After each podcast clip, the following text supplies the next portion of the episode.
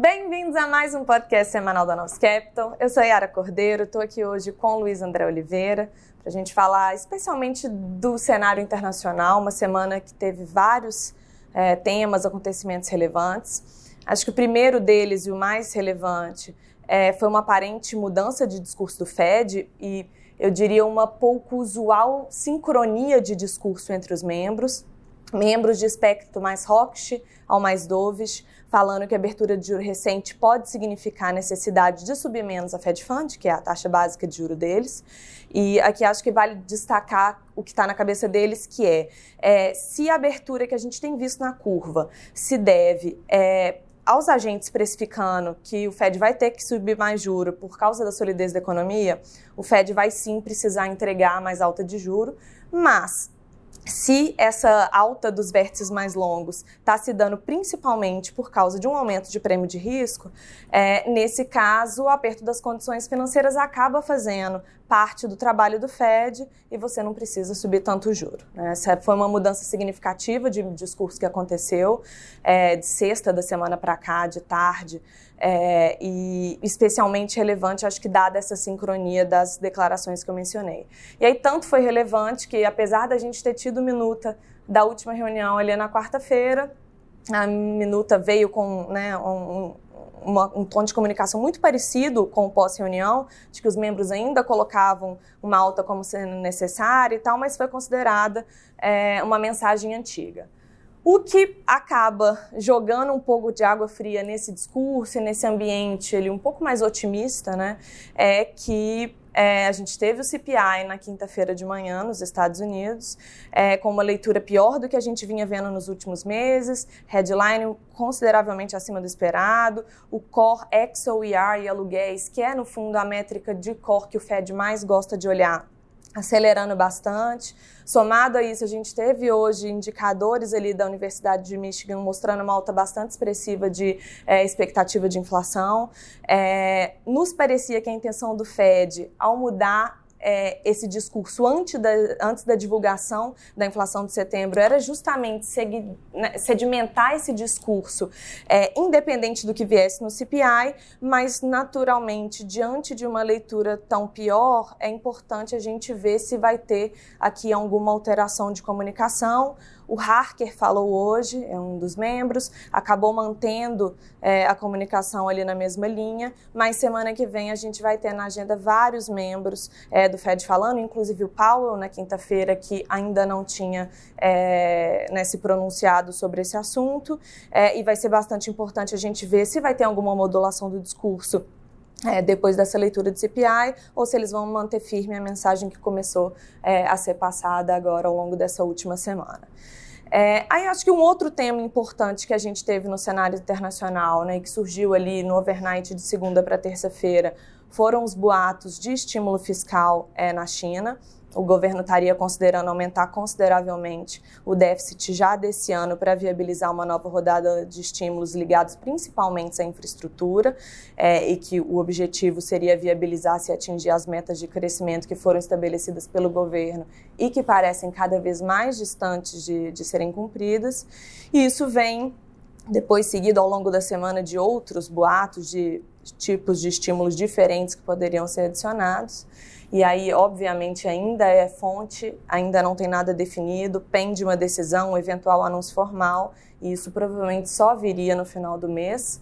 É, mas é, é uma decisão, nesse sentido, seria muito relevante não só pelos impactos de um maior crescimento chinês, mas porque significa uma mudança da abordagem até então adotada pelo governo, e a gente está falando aqui da segunda maior economia no mundo, tem grande impacto sobre os emergentes, enfim. Então, é um assunto também que, que deu uma ajudada aqui. É, e, finalmente, não dá para deixar de falar a eclosão na guerra entre Israel e Hamas.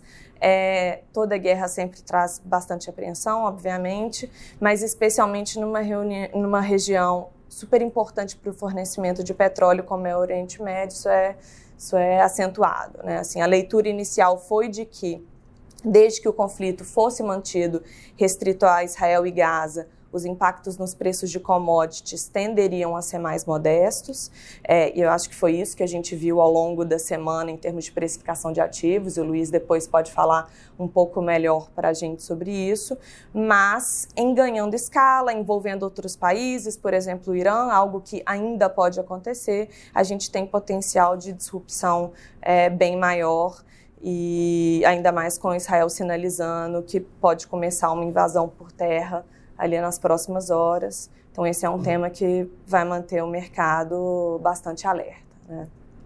E aí, só falando de Brasil bem rapidamente, antes de entregar, passar a bola para o Luiz, é, Brasil foi uma semana bem parada, é, como é usual quando a gente tem é, feriado aqui. O mercado está bem mais ao sabor do externo, como tem sido ali nas últimas semanas. De dado, a gente teve só o IPCA, é, veio abaixo do esperado, difusão caiu, serviços até veio um pouco acima, e essa obviamente é uma quebra relevante, mas de modo geral as aberturas vieram tranquilas, e dado que o guidance do BC está bem consolidado, a barra parece muito alta para a gente ter qualquer mudança ali de ritmo de, de corte, é, não foi um dado que teve grandes impactos a mercado. Né?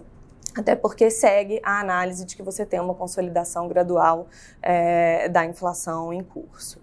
E de Congresso, agenda esvaziada, é, na terça, a gente teve notícia de que os líderes da Câmara é, acertaram votação do PL dos fundos offshore e fundos exclusivos para a próxima terça-feira já, antes, portanto, da volta do Lira ao Brasil. É, essa antecipação seria, sem dúvida, uma grande, é, né, uma boa notícia, mas também acho que a nossa avaliação é de que, se isso não acontecer na próxima semana, o assunto está bastante pacificado já dentro do Congresso, isso provavelmente vai ser votado é, na volta do Lira, e acho que vale lembrar, essa é uma parte importante ali da agenda que a gente tem para a consolidação fiscal, né, Luiz? Boa noite, pessoal. Falando de preço, acho que a gente pode quebrar a semana em duas. Primeira parte com o Fed atuando como bombeiro, é, com o discurso que o aperto das condições financeiras e o estresse nos juros já tinha feito uma parte do trabalho dele. Então os juros começou a semana fechando e as bolsas subindo, o dólar fraco. Para o meio do final da semana tivemos o dado de inflação, o CPI, veio acima do esperado e acabou é, atrapalhando essa melhora do mercado. Além disso, a gente teve a eclosão da, da guerra, né? Desse esse conflito geopolítico no Oriente Médio, que botou pressão nos ativos ligados à commodity, no, o óleo e o ouro subiram 6%, a Petro aqui no Brasil foi o destaque, subindo por volta de 8%. É, no final das contas, o juro é, no final da semana, Estados Unidos acabou fechando por volta de 20 vezes, o Brasil fechou um pouco menos, entre 10 e 15. É, as bolsas ficaram meio zeradas, apesar do início é, animador da semana, no final, com o aumento dos riscos pós-inflação e riscos é, geopolíticos no final de semana acabaram meio zerados. Eu acho que foi basicamente isso a semana e com muito risco aí na mesa. E vamos para a semana que vem. É, e aí assim, então ficar de olho na próxima semana. Aqui no Brasil a gente tem basicamente os dados de atividade de agosto, pesquisas de comércio e serviços, né, PMS, PMC e o IBCBR. E nos Estados Unidos, a gente tem alguns indicadores regionais de atividade de outubro, principalmente o Empire e o Philly. É, a gente tem vendas no varejo, produção industrial e, como eu já mencionei, vários membros do Fed falando, que acho que vai ser né, um dos pontos altos de acompanhar é, ao longo da semana. Bom, é isso. É, boa noite a todos. Boa noite, pessoal. Até a próxima.